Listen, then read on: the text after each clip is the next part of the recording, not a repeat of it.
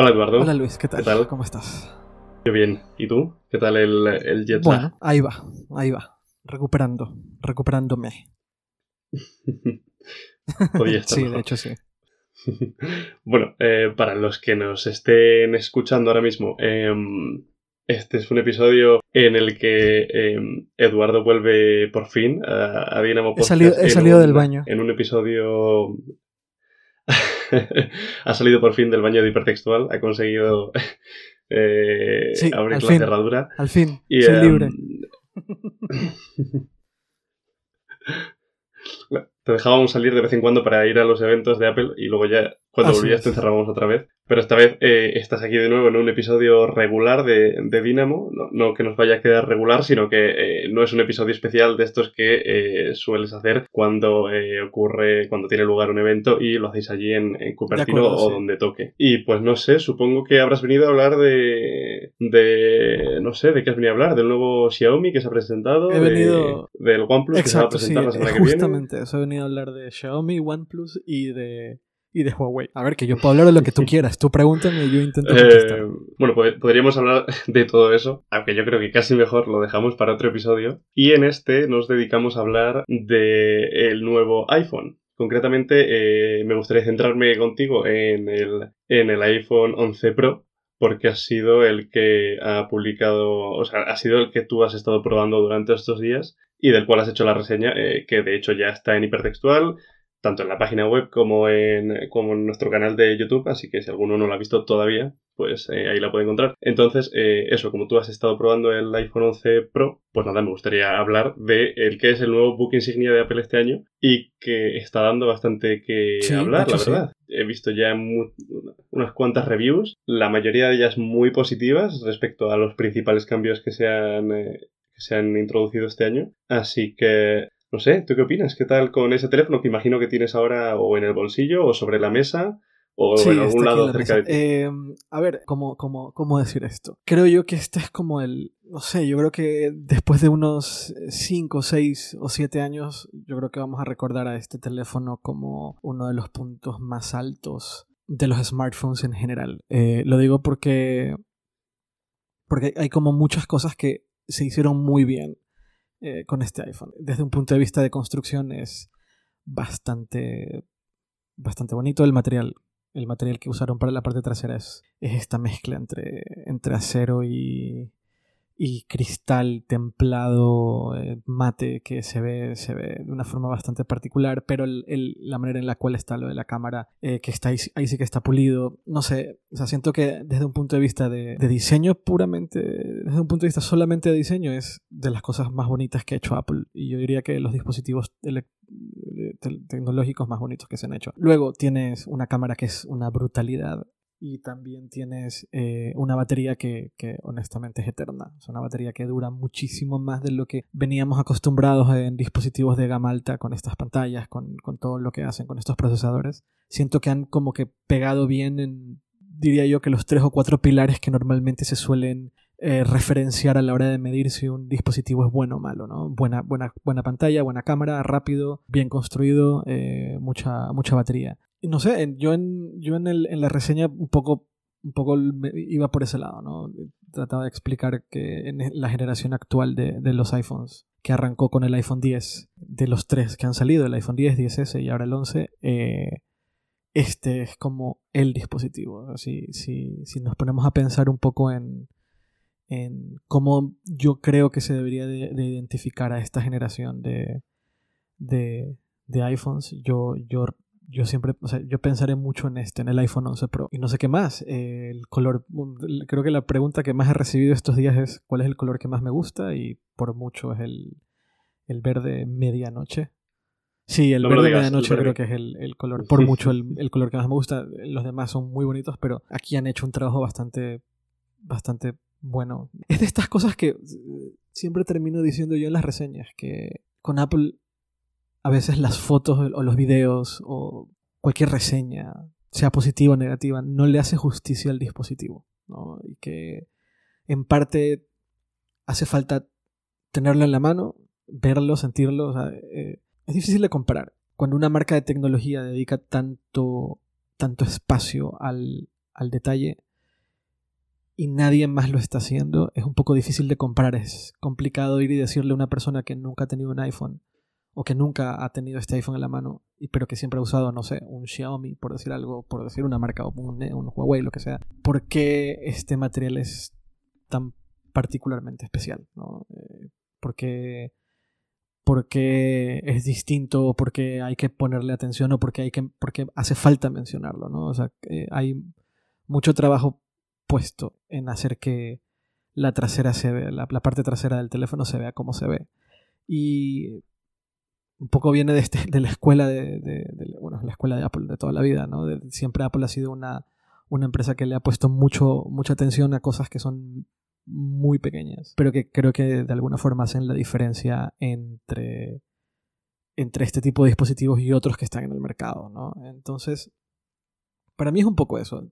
sin duda tiene problemas, eh, el dispositivo sin duda tiene, tiene fallos como cualquier otro dispositivo, pero eh, siento que aquí han logrado de, de 20 cosas buenas, tan solo una es mala, y yo creo que eso es un gran logro en términos de diseño, en términos de, de producto, ¿no? en términos de, de, innovación, que es la palabra de moda por lo visto en septiembre del 2019, innovación, pero yo creo que aquí han logrado, lo, han logrado, ah, es un producto que yo lo puse en mi reseña y alguno decía que era exagerado, pero yo, yo creo que, que, si hablamos de perfección en el, en el sentido de que qué es lo que todos cuando hacíamos una lista de, de, de, cosas que nos gustaría tener en un, en un smartphone, de gama alta o gama premium o tal, que creo que este teléfono cumple prácticamente todas, ¿no?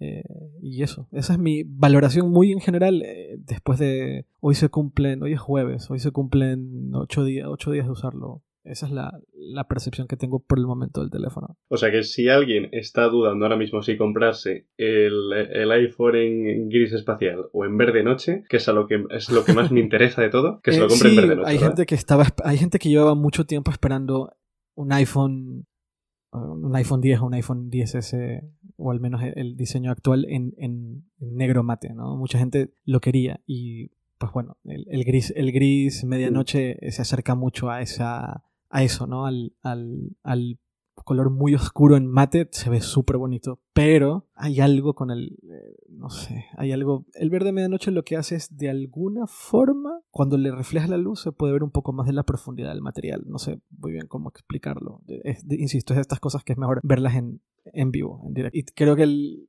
cuando, eso cuando, estaba yo en el, en el evento en Cupertino, que te, dejan ver pues todos los colores. Obviamente este era el color que más te, te presentaban, ¿no? El, el, color con el que intentaban hacerte todas las demos, pero estaban los demás colores estaban para verlos. Y yo siento que este es el color que mejor ejemplifica eh, la calidad y profundidad del material de la parte trasera del dispositivo. Entonces, si habla, si un poco, ah, si, a una persona le gusta mucho ese, ese tipo de apreciaciones, hay personas a las que les dará igual esto, pero si ese tipo de apreciaciones detrás de los detalles y del uso de materiales del, producto es algo que realmente le llama la atención, yo iría por el color verde. Bueno, y te iba a decir también que em, el verde, este color verde te sirve casi tanto como, como gris espacial y como verde a la vez, porque sí que es verdad que en entornos oscuros, por lo que yo he visto, eh, queda casi completamente eh, muy oscuro, muy muy oscuro, o en interiores, por ejemplo, entonces como que es un poco ahí polivalente entre, entre un color y otro. Y algo que comentábamos y que has comentado tú ahora también eh, respecto a la trasera y que ya eh, comentamos con Nico en el anterior episodio es que eh, este año el iPhone 11 y el iPhone 11 Pro se intercambian un poco las combinaciones de la trasera.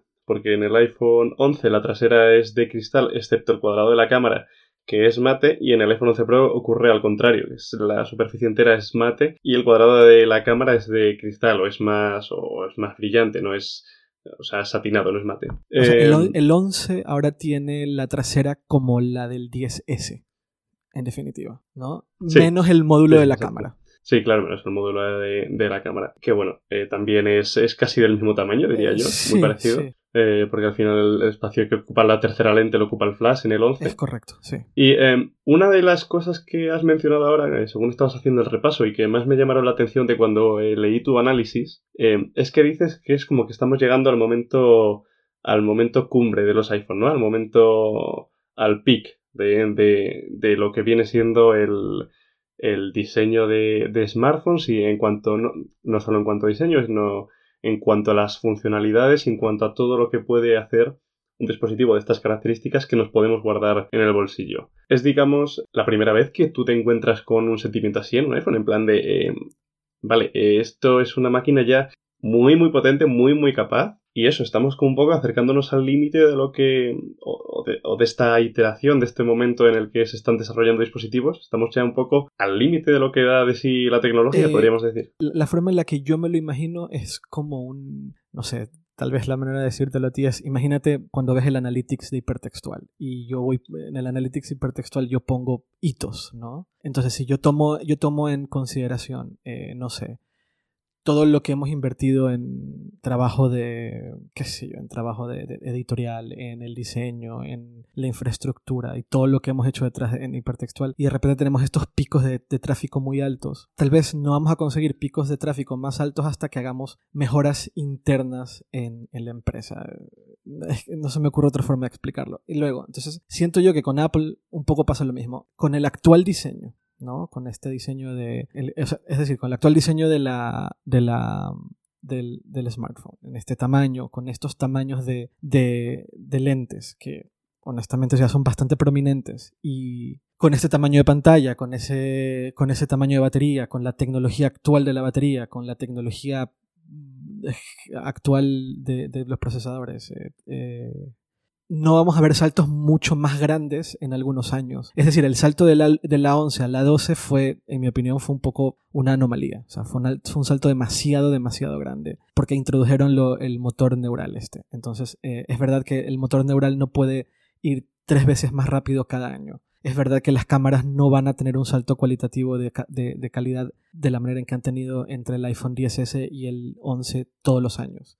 La, la, la, pantalla no puede ser tres veces mejor todos los años. Entonces, siento yo que aquí hemos llegado como a algunos puntos altos. Tal vez requieran ciertos cambios de tecnología que veremos en los próximos cinco años. Tal vez procesadores más pequeños, eh, que usen mucho menos energía, o tal vez alguna tecnología de cámara, de cámara que permita no hacer el lente mucho más grande, pero que entre más luz. Estamos ahí también un poco, físicamente estamos llegando al límite. O una manera en la cual tú puedes poner los sensores de la cámara frontal en un espacio mucho más pequeño para no tener un notch. Todas esas tecnologías las veremos probablemente en los próximos cinco años, pero sí siento que ahora estamos un poco llegando a un punto en el cual va a ser un poco más difícil dar saltos cualitativos muy tan altos como los que hemos visto en los últimos tres años. No sé si me estoy explicando. Entonces por eso yo, yo decía que lo ves como un poco en gráficas, ¿no?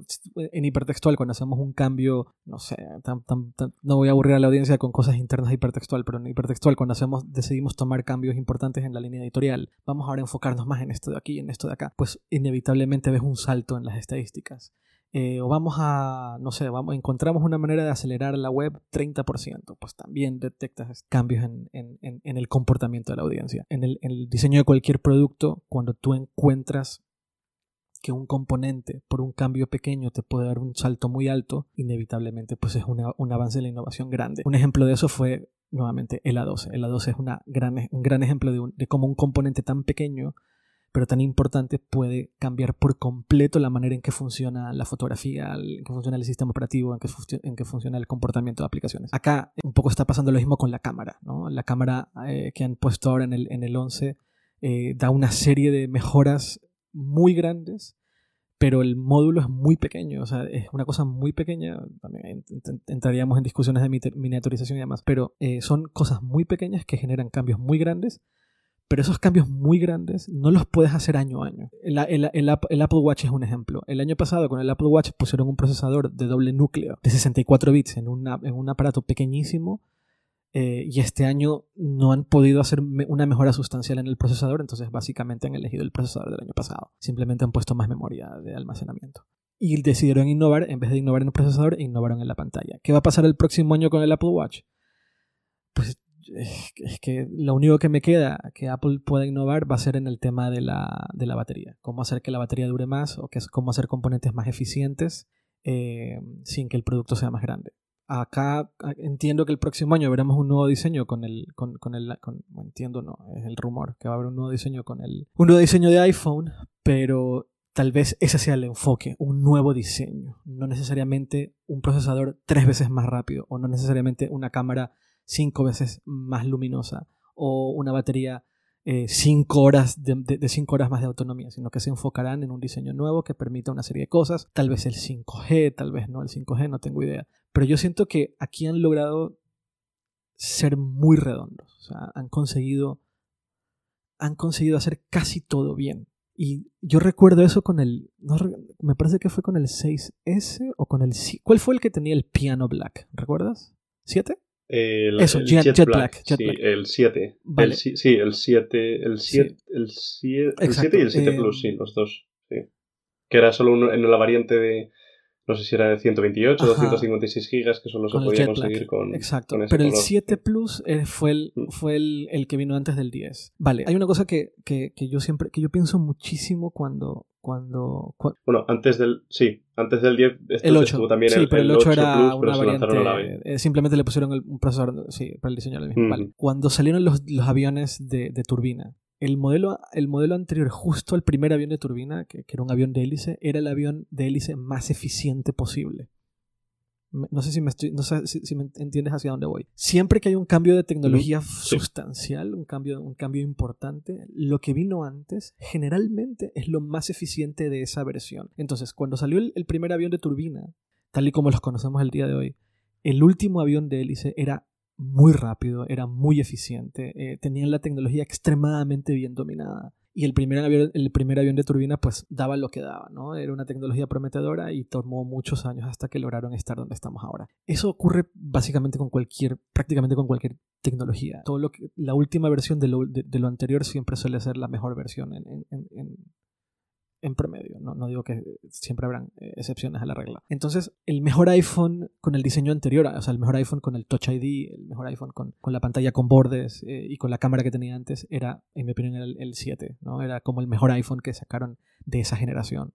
Y el mejor iPhone de esta generación yo creo que es el 11, ¿no? Si, si el próximo año cambian de diseño, eh, muy probablemente veamos un poco ese, ese cambio al que yo me estoy refiriendo. Y yo recuerdo el Jet Black como un teléfono muy redondo también, como, joder, o sea, aquí tienen muchas cosas buenas, han encontrado un diseño increíble, eh, la batería le dura bastante, o sea, pasaban como muchas cosas buenas con el 7, pero todos estábamos como muy con mucha anticipación del, próximo año, del, diseño del próximo año, ¿no? Decíamos, ya, ya toca una pantalla completa, eh, ya toca cambiar a OLED, pero el LCD antes del cambio a OLED funcionaba extremadamente bien, tan bien que ahora es hasta difícil ver la diferencia entre uno y otro. De hecho, el, iPhone 11 tiene una pantalla LED y a nadie le, yo creo que a nadie le importa, pues se ve muy bien esa pantalla, funciona extremadamente bien. Entonces eso es lo que yo siento con el 11, ¿no? Y por eso, por eso en, la reseña decía esto, de que siento que estamos llegando como a un punto alto, ¿no? En diferentes... Yo no sé si otro fabricante de, un año, de un año a otro ha, logrado conseguir 5 horas más de autonomía, ¿no? Es, muy fuerte. O, o, el salto que ha dado la cámara del iPhone de un año a otro, es, son saltos muy grandes. Te siento que por varios puntos Apple está como llegando a un punto alto. en varios frentes Apple está llegando a un punto alto de innovación, o sea, de, lo que con lo que tienen, con las herramientas actuales, con, la producción actual, sin que la producción se convierta en un producto de 2.500 dólares. A eso me refiero. Sí, em, estoy de acuerdo. Yo creo que Igual que eso, igual que el iPhone 7 tú lo tenías y decías, eh, vale, es un producto muy redondo, no fue una innovación en términos de aspecto tampoco, porque veníamos teniendo el mismo diseño ya era el tercer año con ese diseño, porque se estrenó con el 6, luego estuvo el 6S y el 7, que sí que es verdad que cambiaba la parte trasera, pero por delante era exactamente igual, pero sí que lo tenías en mano y decías, eh, vale, es un producto que realmente tiene pocos... Eh, yo creo que la palabra es compromisos, ¿no? Que tiene, eh, en ese momento sentías que perdías, eh, había pocas cosas que tú pudieras echar de menos en el teléfono y que todo lo que había funcionaba realmente bien. Y bueno, sin haber probado el, eh, el 11 y el 11 Pro, desde luego lo que he leído pinta muy bien. Y si quieres hablamos de los dos aspectos fundamentales, yo creo que este año son, por un lado, bueno, son dos, pero realmente tocan varios más. Uno yo creo que es la batería. Todo el mundo habla súper bien de la batería. Y eh, eh, hay mucha gente que está, que está diciendo, eh, por fin estoy escribiendo una reseña, no sé si era la reseña del... sí, creo que te refieres a Joanna Stern. De Joanna Stern o, que decía, em, por fin estoy escribiendo una reseña del iPhone y, y, la batería no va a ser uno de los puntos en contra o algo así. Y luego ponía un párrafo como, que era como un día les contaré a mis hijos o a mis nietos que había, había, había, una época en la que teníamos que ir preocupados por, por donde había un enchufe más cercano, por si acaso se nos acababa la batería. Y, llegaba un momento del día en, el que te saltaba el aviso del 5% restante y entrabas en pánico y demás. Y, venía un poco a decir eso, que, este año la, batería del iPhone realmente da un golpe en la mesa, que era lo que se esperaba también, porque hay muchos fabricantes en Android haciéndolo muy bien. Eh, yo el, ejemplo más reciente que tengo personal es el, el Huawei P30 Pro, que lo estuve probando este año, y realmente la batería pues daba para mucho. Y, bueno, aparte de dar para mucho, se cargaba también muy rápido, que es otro aspecto muy importante que llega este año también. entonces, entonces eh, ese es un punto que yo creo que va a ser fundamental para el día a día de muchas personas porque en cierto modo cambia completamente las posibilidades de para lo que tú utilizas el, iPhone constantemente. totalmente. Hay, a ver, yo creo que es esas tecnologías que muy rápidamente se van a convertir en, en invisibles en el sentido de que una vez que lo tienes y te acostumbras, y te acostumbras muy rápido, tener una batería que dura tanto, te vas a acostumbrar en tres días, ya no lo vas a pensar más salvo el día que vuelvas a un, por, X o Y motivo, vuelvas a un, a un, producto que tenga mucho menos batería. Eso es importante entenderlo, ¿no? Eh, nos ha pasado ya muchas veces. Bueno, yo veo mis fotos del iPhone 3GS me y, y yo recordaba que pensaba que era una buena cámara, me pregunto ahora cómo es posible que pensara que eso era una buena cámara, pero bueno, eh, una vez que tienes la tecnología y que te acostumbras a esa tecnología porque los resultados simplemente están ahí, ¿no? O sea, la batería dura mucho y está ahí y ya está entonces ya dejas de pensar en ello. Y creo que es la mejor forma de detectar si, si, la tecnología está, está, va a tu favor, ¿no? Eh, cuando dejas de pensar en ello, cuando no está, cuando no se convierte en un obstáculo, sino que te permite hacer más. Y el poder tener un producto con, con esta cámara, con, con estas posibilidades, y que además no tengas que pensar que a la mitad del día o, al, o a la mitad de la tarde, pues ya, ya te queda el 30 o 40%, es brutal.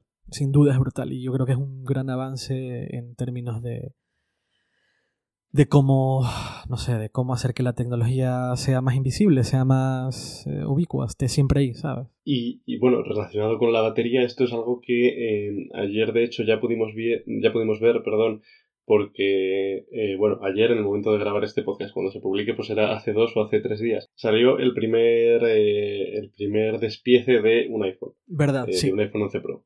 Y pudimos ver que Primero, que la batería había crecido, no sé si era hasta un, eh, no sé si hasta un 25%, más, grande, Efectivamente. Eh, que es algo, obviamente, pues muy relevante de cara, a, de cara a hacer que la autonomía sea mayor, porque sí que es verdad que durante la presentación se hizo bastante hincapié en que el procesador había mejorado mucho para bajar el consumo del terminal y que la pantalla también tenía una nueva tecnología que permitía ahorrar en, en batería pero también es verdad que obviamente tener una batería más grande pues eh, ayuda bastante a conseguir esas, esas horas de más que realmente cuando las yo personalmente cuando las vi después de la presentación dije wow, eh, o sea esto se tiene que notar sí o sí porque otros años hemos visto saltos de batería eh, más pequeños pero este año era como realmente me va a durar tantísimo la, la batería y una vez que lo ves en las reviews, pues parece que sí. Y es eso en parte porque la, batería física, la batería que tiene dentro del teléfono, es, mayor en tamaño. Que es algo, por cierto, que em,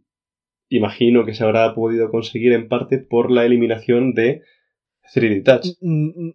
No sé si tú esto es algo que echas de menos. 3D Touch hace que dure más la batería. No tengo idea. No sé si. Puede que sí. No, eh, me refiero al hecho de poder eh, ganar espacio en el interior del ah. dispositivo para aumentar muy físicamente la batería. Sí, he echado de menos 3D Touch eh, el día. los dos, tres primeros días después. Lo que yo más, para lo que yo más usaba 3D Touch con diferencia era lo de poder usar, poder moverme con el cursor en el, en el área de texto. ¿Sabes a qué me refiero? Cuando pones el dedo por encima, encima del teclado y apretabas un poquito más y podías mover el cursor en el área de texto, eso, en el, eso yo lo usaba un montón. Eh, ahora se hace manteniendo presionado la barra espaciadora, que creo que así también era en el DSR. Simplemente tuve que acostumbrarme a hacer eso. Ese sería la, el, el, gran cambio, al menos, entre tener y no tener 3D Touch. Hay una desventaja muy curiosa de tener una batería que dura tanto, y es la siguiente. Yo no estoy cargando el teléfono por la noche yo todas las noches antes de irme a dormir conectaba el teléfono y lo dejaba cargando. Y por la noche los teléfonos suelen hacer tareas. Por ejemplo, en iOS 13 hace la curación de las fotos y lo hace por la noche cuando está conectado o cuando detecta que estás el teléfono está inmovilizado durante más de X horas. Como no lo cargo por la noche, me he dado cuenta que no, termina, no termina de hacer la curación. Bueno, ahora, ahora me, me, lo dice, déjame ver. Me lo sigue diciendo. Ah, no, ya, ahora sí que ha terminado. Pero hasta ayer me decía que. Hey, no, sí, ya ha terminado. Eh, de repente me decía que estaba haciendo el procesamiento de las fotos eh, y que lo conecte en algún momento y lo deje conectado para que se encargue de hacerlo. Eh, yo, no lo, yo no lo conecto por la noche. Bueno, estos días no lo he conectado por la noche, sino que al, al dormir veo que tengo más del 50% y simplemente lo dejo ahí. Y eso es una curiosa. O tal vez un cambio. Tal vez habrá que pensar en un cambio de hábito, pero me ha pasado eso. Antes, todas las noches yo llegaba, conectaba y claro, el teléfono por la noche hacía todas las tareas que tenía que hacer. Pero sí, eh, también hay que entender otra cosa. Eh, la razón por la cual, esto también lo han preguntado un montón, la razón por la cual el iPhone, el iPhone 11 Pro tiene 4 horas más, pero el iPhone 11 Pro Max tiene 5 horas. Y es lo que decías tú. En, el, en los dos teléfonos han reducido el... el han, han, han hecho mucho más eficiente el procesador, han hecho mucho más eficiente la, la GPU y la pantalla, pero el Max, al ser físicamente más grande, pues la batería es mucho más grande y por lo tanto tiene esa hora, eh, no, tiene 5 horas extra de batería en comparación al, al 11 Pro de 4 horas. Y que este año además eh, tiene más batería el, el, iPhone 11 Pro que el iPhone 11, o sea, tiene más batería el iPhone 11 Pro Max que el iPhone 11 a secas que era algo que el año pasado con el iPhone 10R no ocurría, tenía más batería el iPhone 10R que los modelos. Pero era porque ahorraban mucho con eh, el hecho de que es eh, LCD, ¿no? Esa era como la gran diferencia.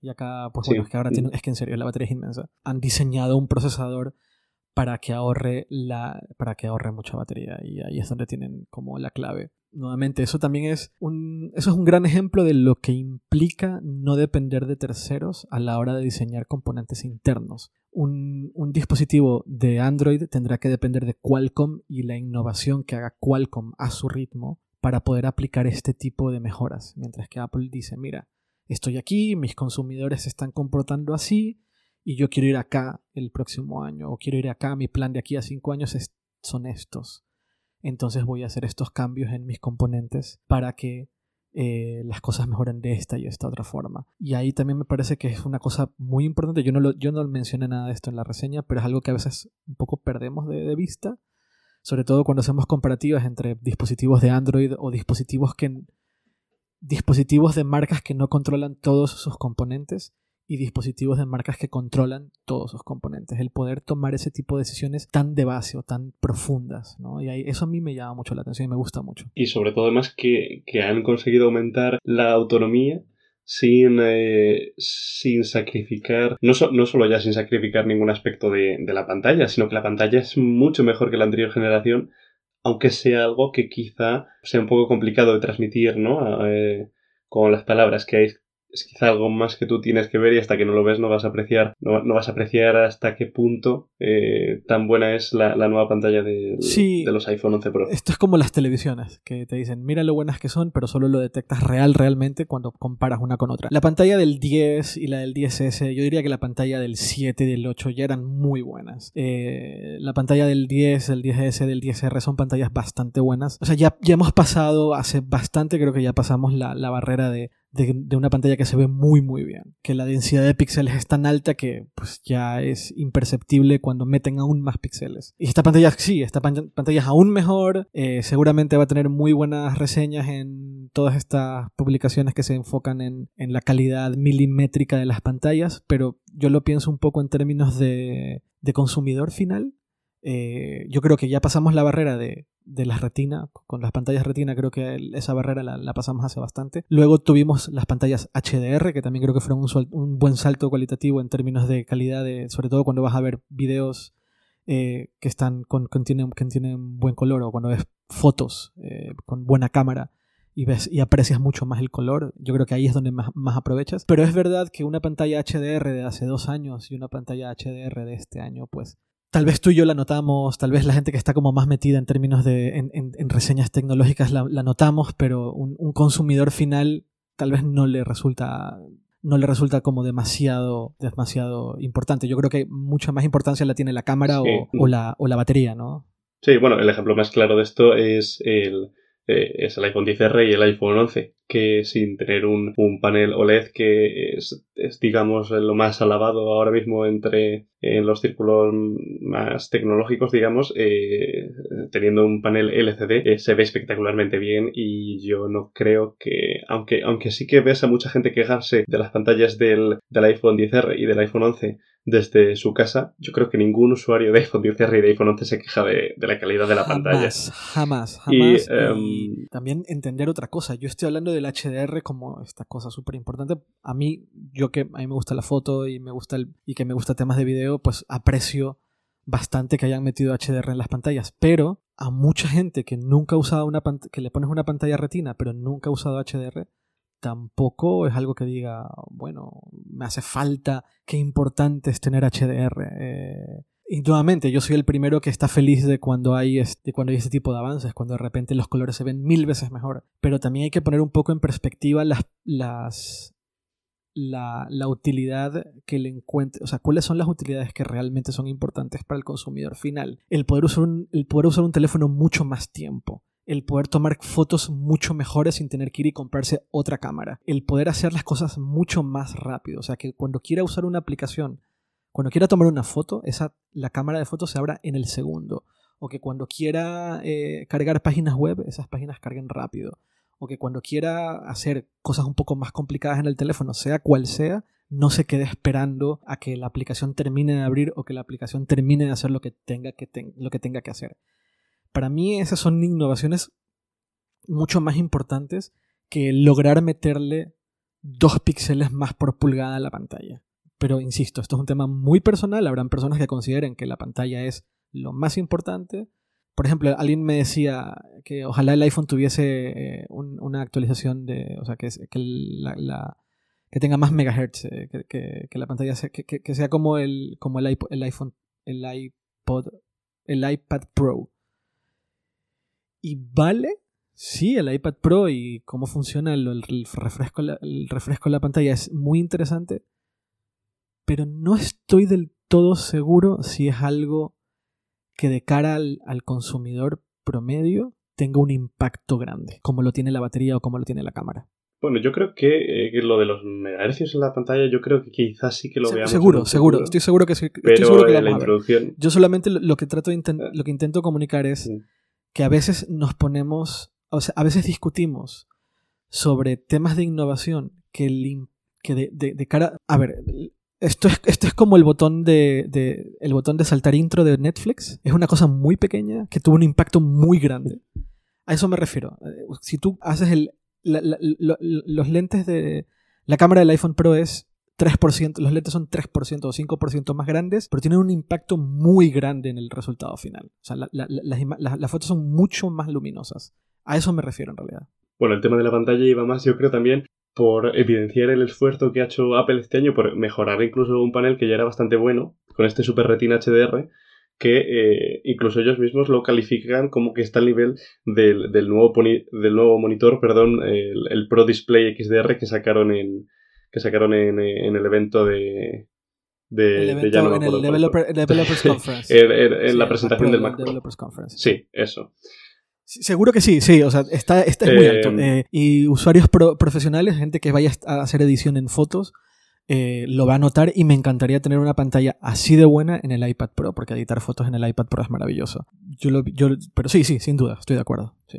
Y si quieres, para no alargar esto demasiado, pasamos al punto que yo creo que es el, que más, el más diferenciador de esta generación de largo, el que más va a marcar la diferencia, eh, del que más se va a hablar, eh, el que va a conseguir que más gente se compre un iPhone 11 Pro este año si tenía un, iPhone anterior, que es eh, esas mejoras en la cámara que de las que de nuevo cuando comentaba al principio que este año he visto comentar cosas muy buenas respecto a los iPhone respecto a los iPhone 11 Pro una, una de las principales era la batería porque al final mejoran el procesador pero eh, pues ya sabemos todos que los teléfonos de ahora son muy rápidos cargan muy bien y tal tal tal. Pero la batería se nota un montón y por otro lado la mejora en la cámara era otro de los apartados en los que Apple parecía haber em, no, no quedándose atrás de manera muy especial, porque es que es verdad que a cualquiera que tú le dijeses que, que, que, un iPhone hacía malas fotos el año pasado o hace dos años o hace tres, te iba a decir que no, que eso era mentira porque era mentira, evidentemente, pero sí que es verdad que igual había perdido un poco la comba de las últimas tendencias que estaban atrayendo el foco de tanto de los fabricantes de, del resto de fabricantes del mercado como de los consumidores también de manera muy especial. Y es algo que llega este año no solo con la mejora en las lentes que ya teníamos, sino con la introducción del gran angular por una parte y del modo noche por otra, que eh, ya te he visto que con las dos eh, estás bastante contento. Por ejemplo, Huawei lo ha hecho muy bien. Eh, Huawei eh, con la triple cámara entró antes y eh, lo hizo bastante bien. A mí me tocó llevarme un Huawei P30 Pro a un viaje que hice en, en verano. Y el gran angular me resultó extremadamente divertido. Yo personalmente, esto es un tema muy personal, el procesamiento que hace Huawei no soy fan. Y voy a explicar por qué. Eh, pero esto es un tema muy personal y habrán personas que lo consideren, lo vean de otra forma. A mí lo que me, sucede con, con, el procesamiento de fotos de, del, P30 o, un poco del Pixel es que siento yo, y bueno, esto sucede especialmente con, con Samsung también, siento yo que hay una decisión deliberada de que las fotos se vean de cierta manera no son neutras. El procesamiento no es del todo neutro y eso para mí es un problema. Ahora, yo puedo entender perfectamente a las marcas que toman estas decisiones, porque yo entiendo que la mayoría de los consumidores no están interesados en pasar por un largo proceso, un flujo de fotografía largo para que sus fotos queden bien. Quieren tomar la foto y quieren que la foto en la pantalla ya se vea bien y sea suficiente para enviarlo en redes sociales o sea suficiente para enviarlo eh, por, un, mensajería instantánea. Pero yo mismo me contradigo cuando veo que una de las aplicaciones más populares de toda la vida eh, eh, en dispositivos móviles es VS Code, que mucha gente usa VS Code y mucha gente se toma la molestia de abrir VS Code y editar las fotos en VS. Entonces, en fin, por un lado, puedo entender la, perspectiva generalizada de vamos a hacer que el procesamiento de las fotos quede un poco más saturado por aquí o por acá para que la foto ya se vea bien, aunque no retoques la, no toques la foto en un, en un editor o en un programa externo. Pero por otro lado, sí considero yo que el procesamiento o la forma en la, o sea, el, producto final de la foto, una vez que la has tomado en un iPhone, siempre ha sido muy superior, ha sido superior, tal vez en el Pixel no tanto, tal vez en, algunos casos no, pero siempre ha sido, eh, de manera eh, general, ha sido superior en, en un iPhone. Ahora, Efectivamente, modo noche ya que sí que le hacía falta, la tercera cámara sí que le hacía falta. Pero bueno, eh, siento yo que al final la forma en la cual se, se incluyó esta tercera, esta, tercera, esta tercera lente, esta tercera cámara, y la forma en la cual el, el aproximamiento de Apple al modo noche me, me parece súper interesante. Yo tuve la oportunidad de, estar en una sesión en donde estaba el director de, de Apple la persona encargada, el, máximo responsable del módulo de la cámara del iPhone. Tuvimos la, el año pasado pudimos hablar con él y este año nuevamente nos dejaron hablar con él. Estuvimos 40 minutos hablando con él, tres personas, fue una oportunidad increíble, en donde él lo que estuvo haciendo durante 20 de esos 40 minutos fue que nos mostraba la misma foto, el mismo escenario, tomada por cuatro diferentes cámaras. El P30, el S10, el Pixel 3 y el, el, 11 Pro. En diferentes situaciones, en diferentes escenarios, en diferentes condiciones de luz. Y el, el, más que comparar en, en, plan de decir, les voy a mostrar por qué el 11 Pro es mejor, él se enfocó en algo que me pareció muy humilde, de hecho, y me pareció muy bonito que lo haya hecho así. Él se puso a hablar de por qué cada cámara de cada marca le parecía buena, qué es lo que le gustaba del P30, qué es lo que le gustaba del S10 o qué es lo que le gustaba del Pixel. Y luego él explicaba cuál era la aproximación de ellos como equipo hacia la foto o hacia cómo debería de salir esa foto. Entonces explicaba, si tomo un retrato, cómo debería de salir la textura de la piel, en qué tonos, cómo debo de medir la foto, la luz y los colores para que la foto de un retrato quede bien. Así lo está haciendo el Pixel, así lo hace el, S30, el, P30, así lo hace el S10, y nosotros elegimos hacerlo de esta manera. Y él explicaba que en desde el punto de vista del equipo de, del equipo de, de fotografía de Apple, el producto nunca debería de ponerse entre la foto y el fotógrafo. Es decir, el producto no debería de tomar decisiones más allá de las estrictamente necesarias a la hora de tomar la foto. Es decir, si haces una medición de, luz, eh, si aplicas el HDR, pues harás una. vas a tener que tomar decisiones de, qué tanto. Eh, de qué tanto eliges de un lado o del otro, de la, parte más oscura o la parte más clara de la foto. Pero sí se mostraba decisiones mucho más deliberadas de parte de los demás fabricantes. Esto es un poco el módulo que se elige para la cámara y el software que hace el, procesamiento. Sí que se notaba decisiones más deliberadas por parte del resto de fabricantes en comparación al iPhone. Y lo mismo con el modo noche. Él decía que el modo noche es interesante en el Pixel, muy interesante, pero que él consideraba que el modo noche debería de intentar no ser un, un producto técnico. Es decir, la foto no debe ser una demostración técnica de la cámara y el algoritmo, sino que la foto debería ser una expresión artística de una situación en donde hay poca luz, pero que tienes una cámara capaz de tomar una larga exposición y sacarte una, foto con un resultado bueno. Y a mí eso me parece súper interesante porque es un una, y esto es una persona que antes trabajaba en, me parece que trabajaba en Sony o trabajaba en Canon, o sea, que vienen, esta gente que viene de, equipos de, diseño de, cámaras fotográficas. Y a mí me parece que es la mejor aproximación a la hora de construir una cámara, una cámara aunque sea en un dispositivo móvil, un dispositivo móvil. Y también te hace entender que no es un módulo más, sino que es uno de los componentes más importantes de un dispositivo que tiene el apellido Pro además. Aunque es verdad que el iPhone 11 tiene muchas de las cosas que tiene el Pro, pero, pero bueno, eh, es un componente extremadamente importante. Mientras que en algunos, en algunos otros fabricantes, tal vez por precio, tal vez por cultura de la propia empresa, tal vez por decisiones de diseño, que todas respetables sin duda alguna, el módulo de la cámara pues es el módulo de la cámara. Punto. Si yo se lo compro a un tercero, voy con el, busco el módulo de Sony o de Panasonic o de quien, de quien sea, se lo inserto y es lo que el, presupuesto me da para esto. Si no quiero que la cámara, que, la, que el teléfono cueste más de X, esto es lo máximo que puedo tener. Resulta que uso Android, esto es lo máximo que puedo manipular en términos de procesamiento si el sistema operativo es de un tercero, eh, y listo. Acá, nuevamente, vuelvo a lo que decía hace un momento. Eh, tienes la ventaja de decidir todo, todo el proceso, todo el, todo, todo el camino, todo, toda, la, toda la línea de valor.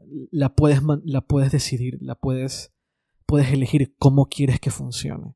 Y todo esto que estoy diciendo, para mí es como una gran representación de cómo una marca puede de verdad tomarse dos o tres años, que me imagino que es lo que tardaron en hacer este módulo. O sea, este módulo se empezó hace tres años, no. El que piensa que este módulo han sido seis meses de trabajo está muy equivocado. Esto, este módulo, se, la decisión de este módulo de fotografía probablemente fue decidida en 2017. Recién la están viendo ahora, en, en 2019. Y lo que veremos en 2021 ya está decidido ahora mismo. Entonces, toda esa línea de pensamiento y todo ese, todo ese diseño detrás de de este módulo de fotografía y la forma en la cual se aproximan a la manera en la cual deberías de tomar fotos con un móvil, a mí eso me parecen niveles de innovación muy grandes. Muy grandes que quedan escondidos, no, no escondidos por la marca, o sea, no es que Apple esconda para que no se vean, sino que se son tan transparentes, son tan invisibles desde un punto de vista tecnológico, que dejas de, dejas de verlo y, está bien, es como debería de ser siempre.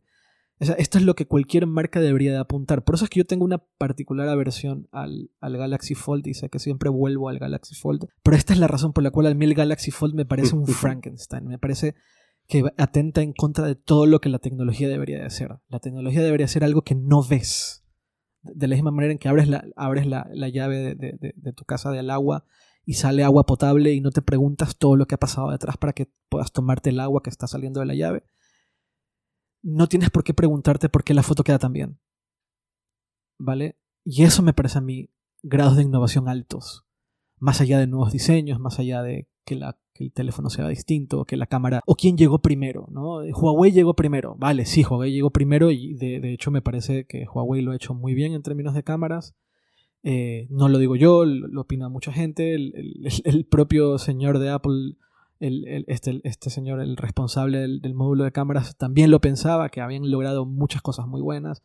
Y es, la competencia es muy sana para todos.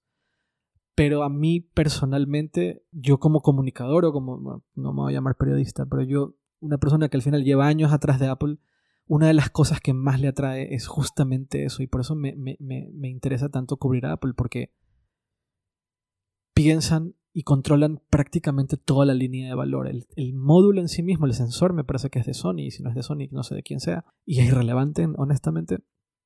Pero el poder tener la oportunidad de usar un producto que sabes que ha sido años de planeación y diseño y prueba y error, prueba y error, prueba y error para llegar a esto, al estar en la calle a ver, yo llevo tomando fotos años. Si yo estoy. Una de las fotos que publiqué eh, en mi reseña y también la publiqué en Twitter es una, es una foto en la noche en Lavapiés.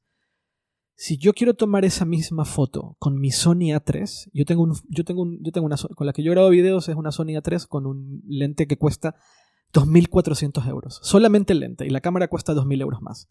Si yo quiero tomar una foto en la noche con ese lente y con esta cámara, que en total son 5.000 euros, yo necesito un trípode. Necesito poner un trípode, poner la cámara y hacer una larga exposición. Eso es inevitable. lo, tengo que hacer para que la foto me quede así y probablemente tengo que hacer bracketing para tomar fotos en diferentes rangos dinámicos y luego juntarlas en, en Photoshop o en Lightroom. Con el iPhone solamente me tuve que parar en la calle, levantar el teléfono durante 3 segundos y seguir caminando.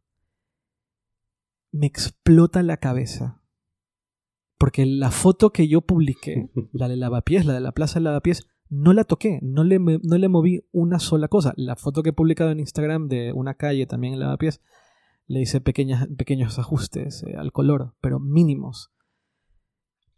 Me explota la cabeza el que un dispositivo de este precio, con este tamaño de lentes, eh, sea capaz de hacer lo que está haciendo y que además va a funcionar mejor en seis meses, porque una vez que saquen iOS 13.4, probablemente mejoren el modo noche, mejoren los algoritmos y demás.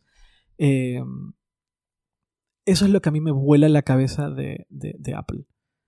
Esa capacidad de hacer cosas bien y desde un punto de vista que sí, que quieren ganar muchísima pasta, son la empresa tecnológica más grande del mundo, sí, sí, sí, pero ellos ganan dinero haciendo, innovando, o sea, ellos ganan dinero haciendo cosas bien siempre tienen errores. Mucha gente me ha dicho el 3D Touch que fue un fail. Pues sí, es un fail, venga, claro que sí es un fail. No, no, Aquí nadie tiene por qué estar defendiendo lo indefendible.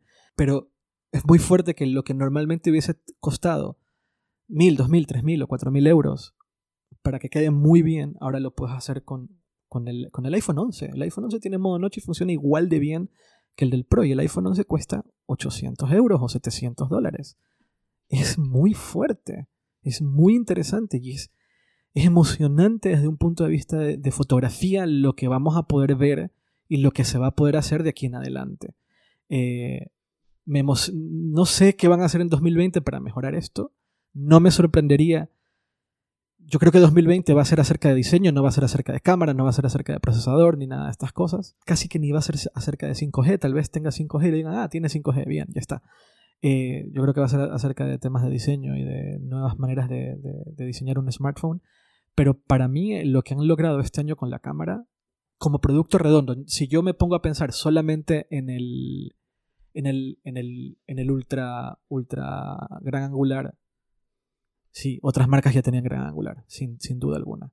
O si solamente pienso en el modo noche, por supuesto, Google con el modo noche le estaba pateando el culo a, a Apple una y otra vez, una y otra vez.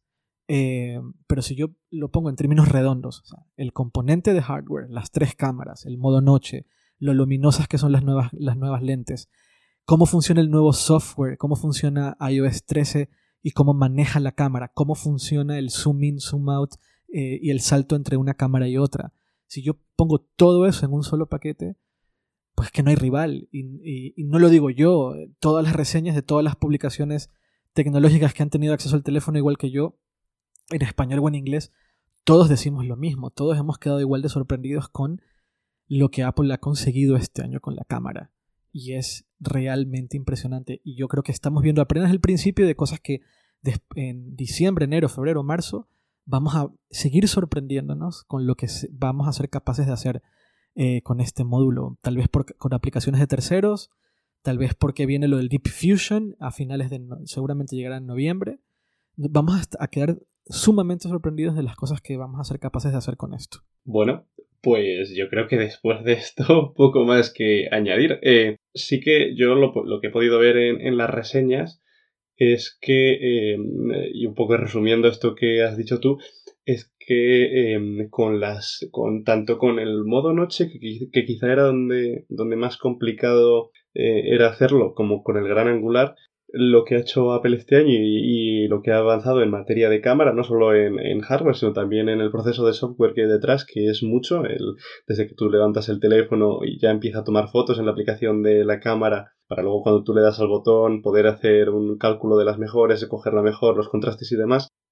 Creo que el resumen es que Apple sigue apostando por conseguir eh, los colores más fieles posibles a, a la realidad y a lo que tú estás viendo o en el caso del, o en el caso del modo noche, a, a, lo que tú podrías llegar a estar viendo si eh, pudieses cerrar los ojos y, hacer una larga, una larga exposición y, tomar una foto con modo noche. Pero creo que es, es, es lo que hemos estado viendo también por parte de Apple en los años anteriores, esa capacidad para preservar el color del cielo y que, y que aunque no y que se muestre aunque realmente no esté tan azul, tan azul como tú lo llegas a ver en otras cámaras. O en los tonos de piel hay una foto muy buena, muy buena que sale en la review de la cámara de, que publicó Austin Mann hace unas horas, no sé si fue anoche o ayer por la tarde, que eh, compara la cámara del, del 10S con la del iPhone 11 Pro, bajando la exposición al máximo y, eh, y, ahí realmente ves la diferencia en eh, esta era con la cámara frontal concretamente, la diferencia a la hora de captar los tonos de piel. Y, es, en eso, es en esos detalles donde ves que Apple sigue eh, apostando por una fotografía quizá diría más realista, porque sí que es verdad que el Pixel tiene eh, cosas muy buenas y lo que hace por software es increíble con una sola lente, eso, no, eso, es, eso es indudable, pero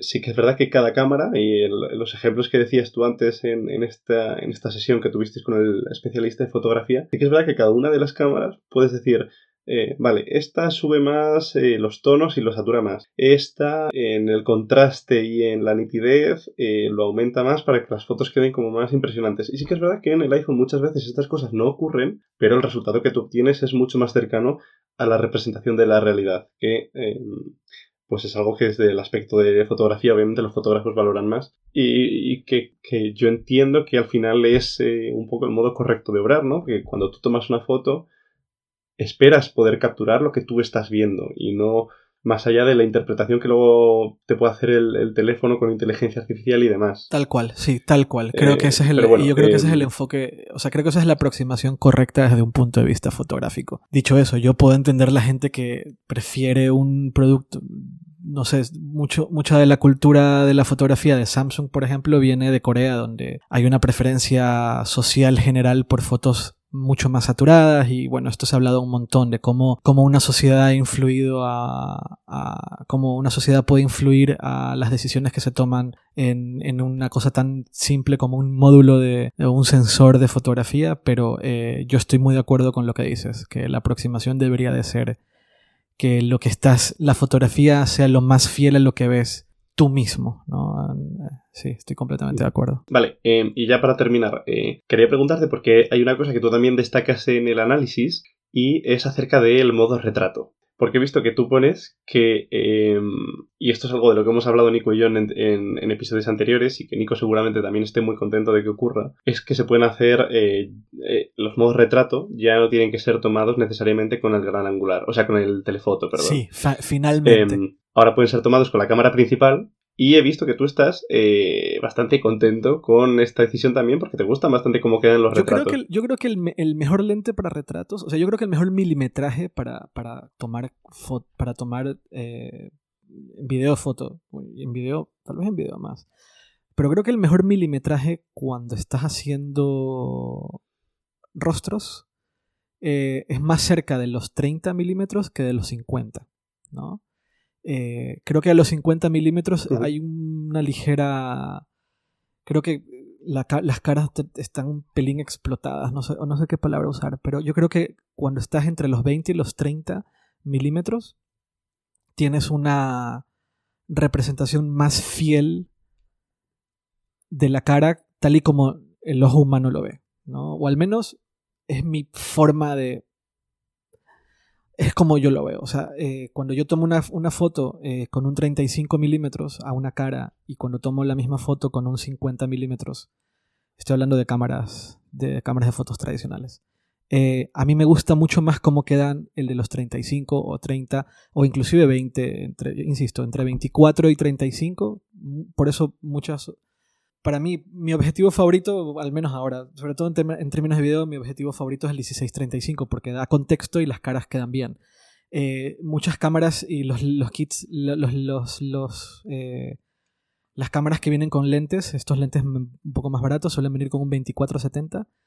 Eh, quien tenga un 2470 en casa, tome una foto de una cara con el 24 y luego cámbialo a 50 y verán a lo que me refiero. Entonces, el modo retrato cuando tomabas el modo, el modo retrato en cualquier, en cualquier iPhone anterior, pues usabas el lente de 50, ¿no? Y no 50, 53 o 52 o 54. Yo que sé, me van a insultar. Me van a insultar. 52, me parece. decir que no sé nada y me estoy metiendo a apple.com para no equivocarme. Vale, normalmente cuando tomas una foto con, con, modo retrato, con el iPhone 10 o 10S o con el 8, el 7 tenía ya modo retrato, sí, ¿no? Y el 7. Sí, el 7 el 7 exactamente. Tomabas la foto con el 52 y el el otro, el, otro es de 26. ¿no? El, 26 usaba para medirlo de atrás y el 52 para medir el sujeto, para tomar la foto del sujeto. Ahora lo que han hecho es que eh, si decides tomar una foto con la, con la cámara de, la de 26 milímetros, usa la de 13, que es la ultra, ultra amplia, o ultra... ¿Cómo le dicen en español al ultra wide?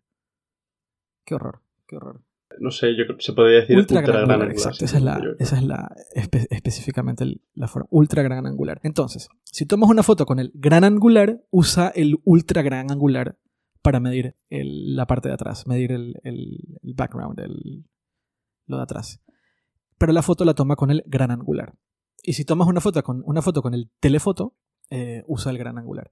Entonces, como Ahora puedes elegir entre telefoto y gran angular. El gran angular está. Me estoy enredando un montón, espero no enredar a la audiencia. Ahora, si haces un modo retrato y pones 1x, entonces estás usando el lente de 26 milímetros para tomar la foto. Que a mí me parece mucho más bonito porque además la imagen tiene un poco más de contexto detrás del sujeto, porque estás con, tienes un poco más campo de visión, que siempre viene bien, sobre todo con el efecto bokeh.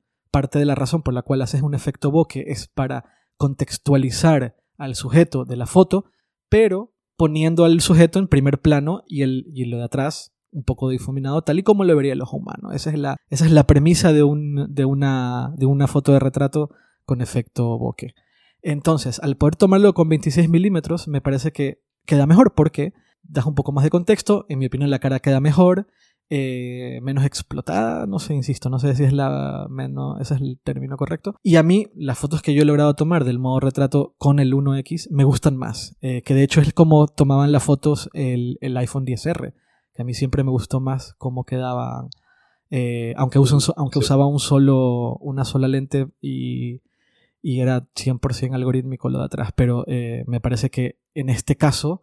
En, mi reseña hay algunas fotos de perros, de Pixie y de, y de, y de Emma, eh, las orejas. Me gusta cómo parte de las orejas están en primer plano, pero los bordes empiezan a, a blurearse, a borrarse. Eh, y esas fotos las tomé todas con el 26 milímetros, con el gran angular me gusta mucho más, honestamente. Me, parece que queda mejor. Bueno, en cualquier caso, eh, para aquellos que prefieran tomar las fotos con el telefoto como hasta ahora, ha mejorado hasta un 40% de la luminosidad, que eso se tiene que notar también una barbaridad. eso nota muchísimo y ahí es donde había también crítica con el 10 y el 10S, lo poco luminoso que era el telefoto. Pues eso lo han, eh, lo, han eh, lo han arreglado. Además que tiene, bueno, tiene la estabilización óptica de imagen. La verdad es que está bastante bien. Pues eh, yo creo que con esto podemos ir eh, cerrando. Muy bien, pues me vuelvo. Eh, no sé si tienes algo más Lo único que tengo que añadir es que ahora mismo voy a volver a meterme al baño para que me encierren de nuevo.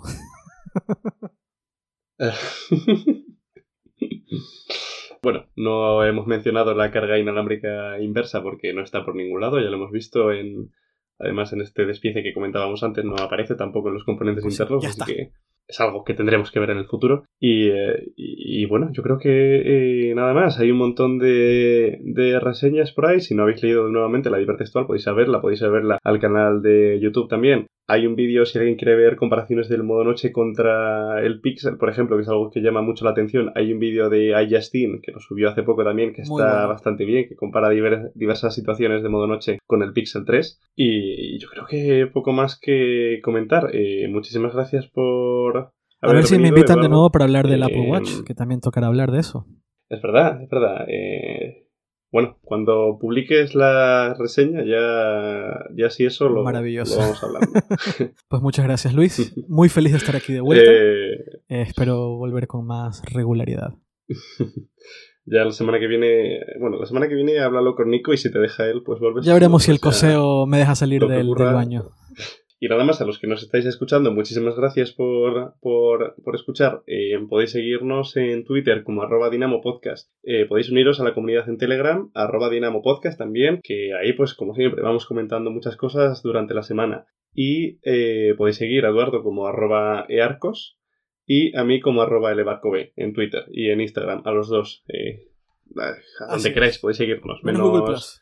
Menos por la calle, en cualquier lado. Y pues nada, eh, yo creo que esto ha sido todo por hoy. Un saludo y hasta el siguiente Chao, muchas episodio. gracias. Chao, chao. Chao.